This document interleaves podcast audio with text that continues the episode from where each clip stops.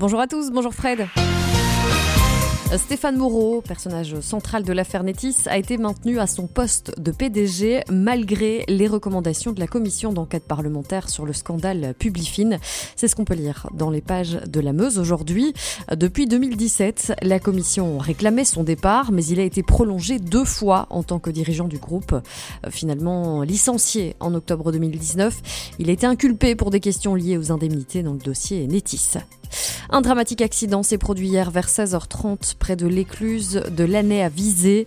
Un grand-père et son petit-fils âgé de 7 ans, tous les deux originaires de Verviers, faisaient une balade à vélo le long du canal Albert.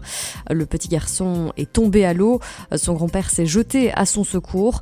Il a réussi à ramener son petit-fils sain et sauf sur la berge, mais il s'est lui-même retrouvé en difficulté. Les pompiers ont dû intervenir pour le ramener sur la terre ferme. Transporté à l'hôpital, son pronostic vital est engagé. Un autre grave accident de la circulation cette fois s'est produit dans la nuit de samedi à dimanche sur l'autoroute E25 à Esneux en direction de Liège.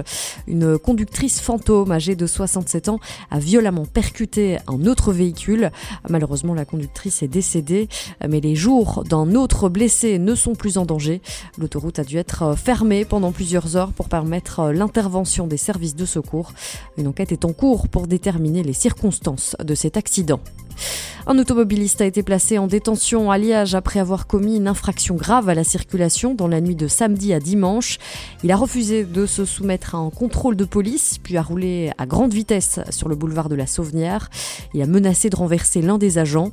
Après avoir été arrêté, le suspect a été interrogé par la police et présenté au parquet de Liège hier.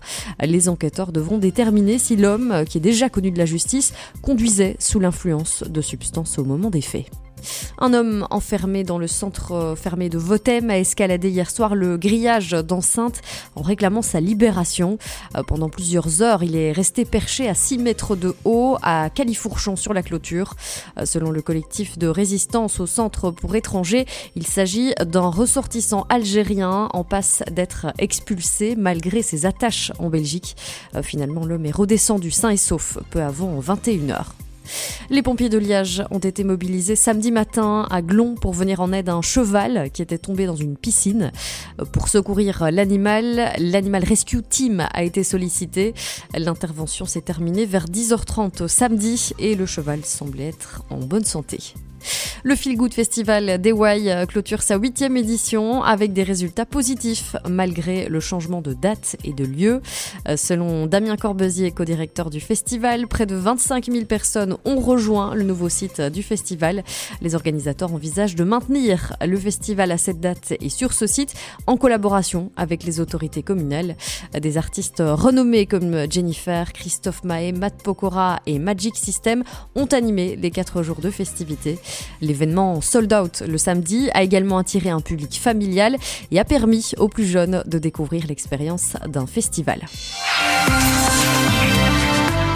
Côté météo, aujourd'hui, le ciel sera variable avec euh, des périodes très nuageuses et un risque de quelques averses locales et passagères. Euh, cependant, la plupart des régions resteront sèches. Les températures maximales atteindront 20 degrés à Trot et 18 degrés du côté de Spa. C'est la fin de ce journal régional. On se retrouve dans 30 petites minutes. Excellent début de semaine à tous.